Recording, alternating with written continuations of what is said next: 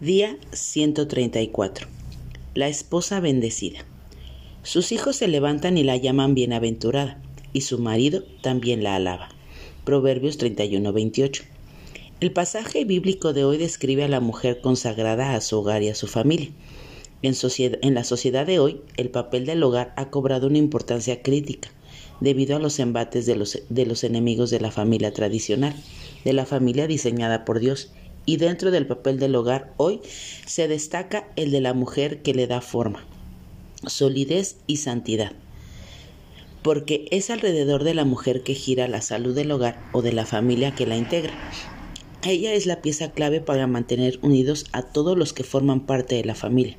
El contenido profundo de la palabra provee energía y sabiduría para enfrentar las tareas cotidianas y también las crisis que se presentan a lo largo del camino que transitan los miembros de la familia.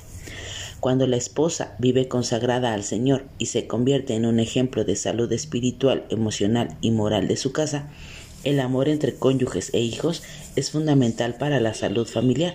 Se ve realzado con la actitud y el modo de vida de la mujer y esta es admirada, considerada en alta estima, y por todos los que comparten es el ejemplo a seguir y el punto de referencia de toda familia.